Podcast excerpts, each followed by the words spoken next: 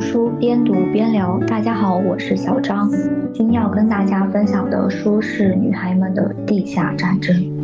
作者指出呢，这本书虽然是写给女孩的，但许多故事和策略同样适用于男孩。也就是说，这本书虽然聚焦于女孩，研究的对象是女孩，但是在有些时候，同样的情况也存在于男孩之间。所以在本期节目当中，我更想通过女孩的这些典型案例、典型情况，来为大家呈现现实生活中存在的这些潜在又常见的隐性攻击。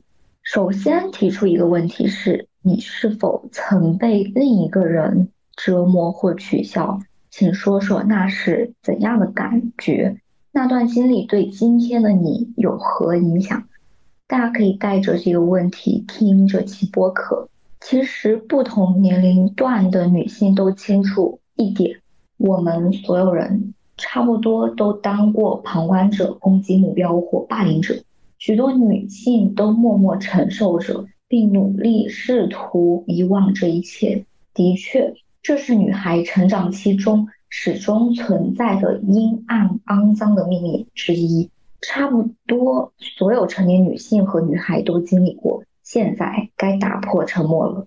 Michael Thompson 在其著作《最好的朋友，最坏的敌人：渴望孩子的社交生活》中指出，每个孩子在生活中都对三样东西充满渴望：联系、认可和权利。渴望联系呢，会驱使孩子结交朋友；而对认可和权利的需求。则会引发竞争和冲突。女孩中存在着一种隐性的攻击文化，其中盛行着瘟疫般的霸凌行为，独特且具有毁灭性。与男孩之间的攻击行为不同的是，女孩之间的攻击并不体现在直接的肢体或口头语言之中。我们的文化不允许女孩置身于公开冲突之中。他们因此被迫采取非肢体接触、间接隐蔽的形式进行攻击。女孩通过背后说闲话、排斥、谣言、辱骂以及操控来引发受害者的心理痛。与通常欺负泛泛之交或陌生人的男孩不同，女孩攻击的对象往往来自亲密的朋友圈，这令攻击行为更难被识别。受害者的痛苦也会随之加剧。在这一隐性攻击文化中，女孩用不着拳头和刀具，而是诉诸肢体语言和关系。在这个世界中，友谊成了武器，比起冲人大吼一声，一天不和对方说话更伤人。没有哪一种姿势比朋友转身离开更令人难过。接下来是另类攻击行为的分类。明尼苏达大学的心理学研究小组根据他们的研究结果，分出了三类攻击行为，包括关系攻击、间接攻击和社交攻击。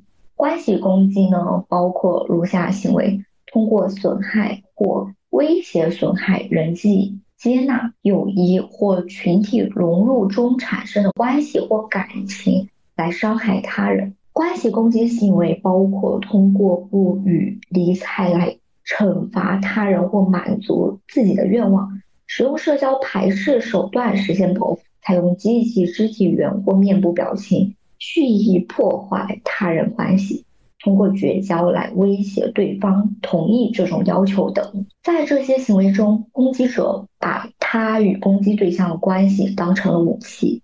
与之类似的还有间接攻击行为和社交攻击行为。间接攻击让攻击者得以避免与目标发生直接冲突，这是一种隐性行为。攻击者看起来并非有意伤害对方。间接攻击的方式之一是将其他人作为工具，让攻击目标承受痛苦，比如散布谣言。社交攻击旨在损害攻击目标在。某个圈子里的自尊或社交地位，其中也包括一些间接攻击行为。作者将这些行为呢统称为另类攻击行为。而另类攻击行为呢，它具有非常典型的一个特征就是隐秘性。比如，有的女孩在老师面前表现得非常乖，要是他们做坏事，老师是不相信的，因为老师从来没有见过他们这样做。而如果教室里有女孩不动声色的攻击他人，哪怕老师近在咫尺，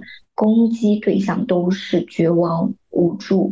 孤立无援的一些另类攻击行为能够成功的逃过成人的眼睛，是因为为了逃避责难，女孩会退却到甜美的表象之外，无声的互相伤害。他们悄悄的使眼色，传纸条，长时间隐秘的控制他人，在走廊为难其他女孩，转身窃窃私语，微笑。这些行为主要是为了逃避探测和惩罚，但是采用隐性攻击行为不只是为了逃避责罚，多半是出于它本身看起来就不像欺凌。女孩们都知道温柔可人的形象是多么有利，虽说成人在这方面都很警惕，但甜美形象却能迷惑家长和老师们的探测雷达。对女孩来说，这种秘密，这种地下空间。及女孩埋藏真实感情的处所，很难说是无意识的。而在女性生活中居于首要地位的是关系和情感，这呢也就意味着她们对损失有着截然不同的感受和反应。人们鼓励男孩不要依赖母亲，培养男性特质所需的感情控制能力。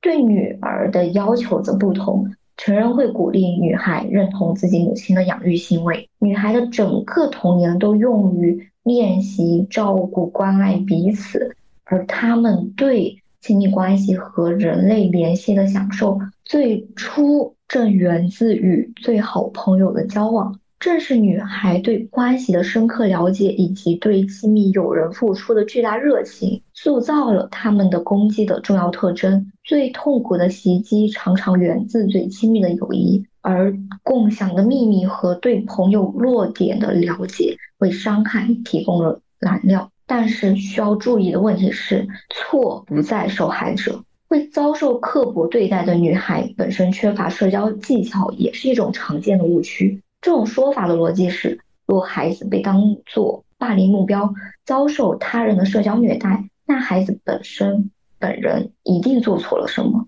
这通常将责任归咎于霸凌目标，认为被欺负的孩子应该更坚强或需要学会合群。也许他没有对社交场合做出恰当的回应，未能正确解读他人的感情和态度。也许他需要更注意衣着潮流，也许他非常缺乏社交技巧，过于大胆。他可能像一本书中举的例子这样，只会说“让我们做朋友吧”，而不会使用更细腻的说法。周末我们一起逛街吧。事实是，如果我们能够列出形形色色的另类攻击行为，无论是公开的还是隐秘的，女孩们就可以鼓起勇气去面对。我们需要将这些转瞬即逝的时刻定格，大声下定义，这样女孩们就无需疑惑到底发生了什么。她们在遭遇另类攻击时，才会明白那不是自己的错。而被伤害的当事人会有怎样的心境呢？书中有受害者说道：“我还是有点想说，去你的！看现在的我有多苦，你们错了，你们不知道我伤得多深，我可没忘。”我成了我自己，我决定不再失去自我了。我不想再经历那些痛苦。我想，如果我不能交到很多朋友，那就让自己忙一点，做自己喜欢的事情。我就是那样通过参加活动结交朋友的，而不是到处跟别人转、跟风做的事情。对一些女孩来说，被排斥反而是否极泰来，因为他们中许多人因此。成了更专注于真实自我的人。被人欺负过的女孩会带着新力量从这段经历中站起来。她们长大后会选择健康的关系，避免虐待的关系。她们自己的经历会催生辨识有害人群的能力，能够在被伤害前就识别出这些人。而面对这些情况，我们能够怎么做呢？亲朋好友可以去安慰。而安慰的做法呢，就是表达同理心，语气大概是这样的：发生了这种事，我很难过，听起来太可怕了。不合适的说法是，想想是因为你做了什么吗？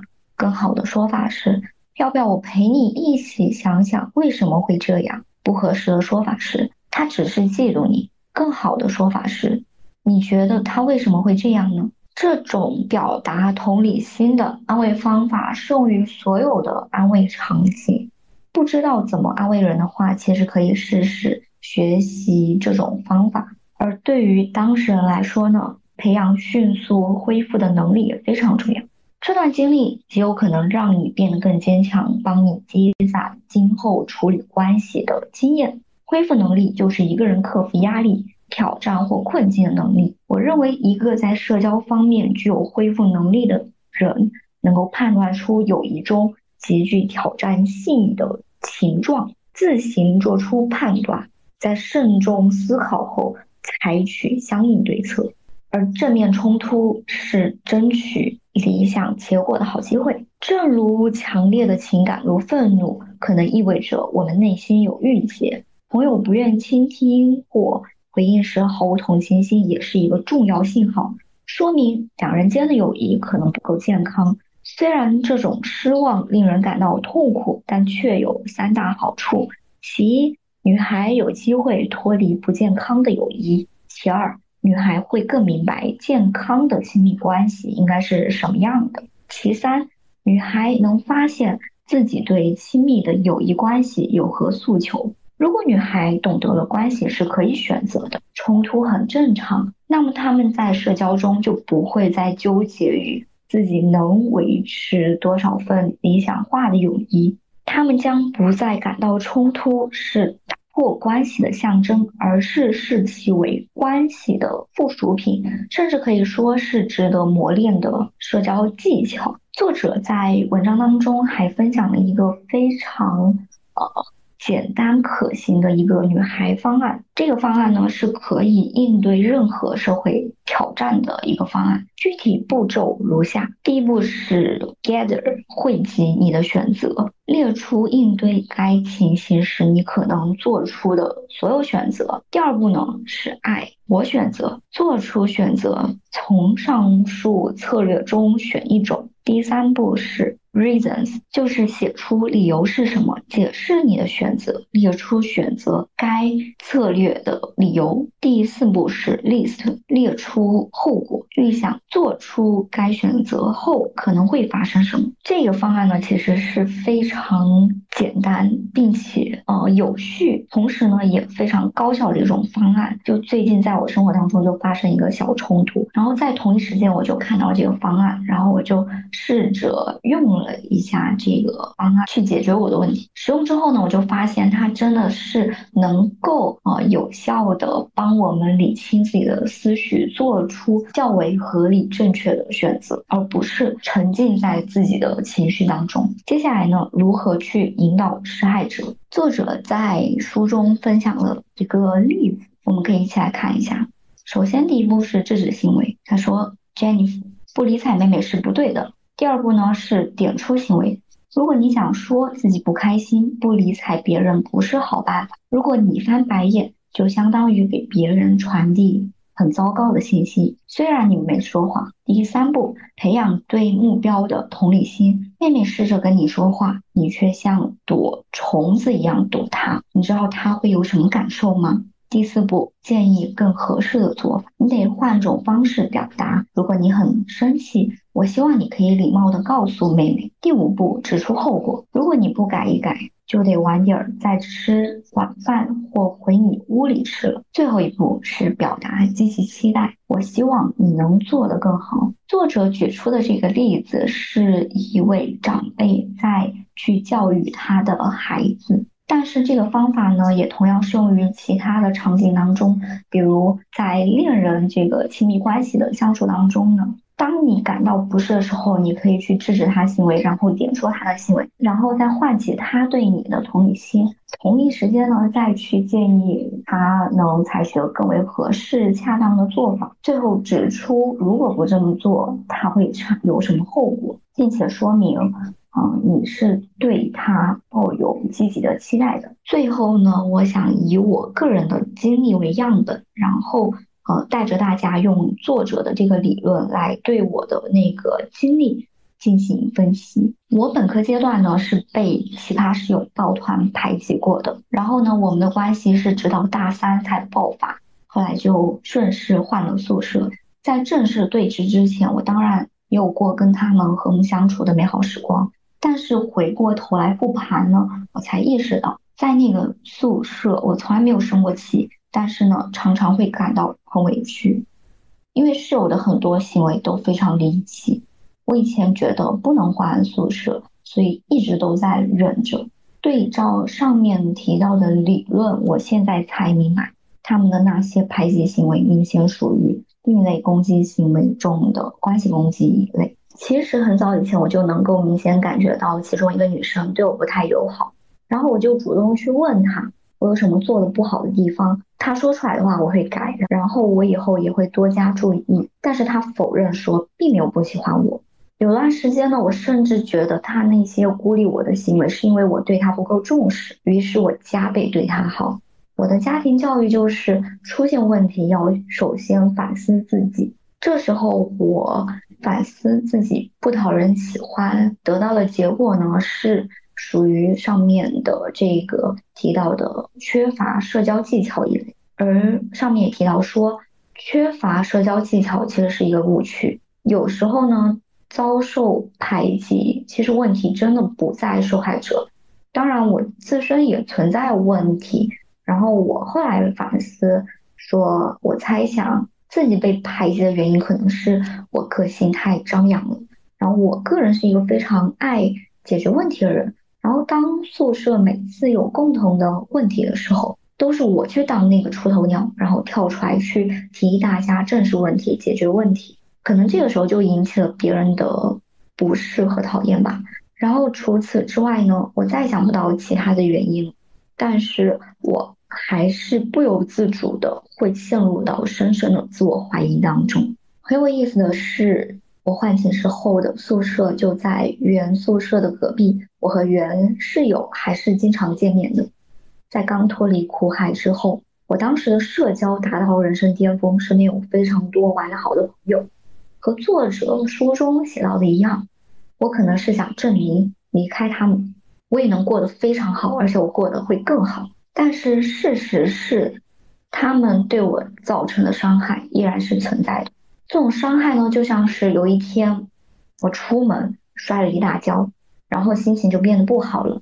这时候走在路上，看天为阴天。后来呢，在路途中，我一直劝慰自己没事的，没关系，不会一直这样，晴天会来的。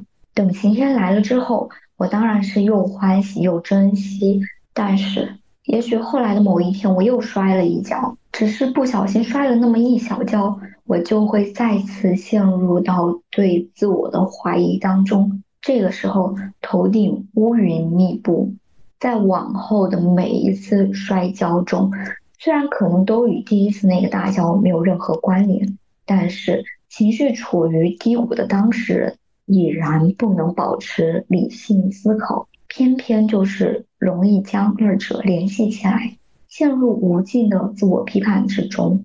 这样看来，当事人自以为足够坚强，让时间冲淡一切，殊不知那样的伤害具有持久性、间歇性、突发性的特点，会在脆弱的时候再次给予重击。简单来说呢，这种伤害对当事人造成的影响包括两个方面：一方面，在意识到关系不牢靠之后。我成为了我自己，逐渐减轻自己的讨好型人格，更加关注自我成长。另一方面，这些伤害具有持久性。当我面对新的糟糕的事情的时候，那些不好的回忆会卷土重来，所有的事情叠加在一起，足以再一次重创我。最后的最后，提一个问题，就是如果你能回到过去。在那些最沮丧的日子里和自己聊聊，你会说什么呢？如果我能够穿越到过去，我可能不会选择直接帮助自己规避掉那些让我感到痛苦的人和事，因为确实是这些事情让我看清了一些我认知以外的东西，所以我可能会提醒自己要有独立的人格，要更在意自己的感受，要善待自己，不要过多的去责备自己，抱抱他，并且告诉他错不在你，没关系的，都会过去。这期播客到这儿就结束了，希望在评论区看到你的思考。我们下期再见，拜拜。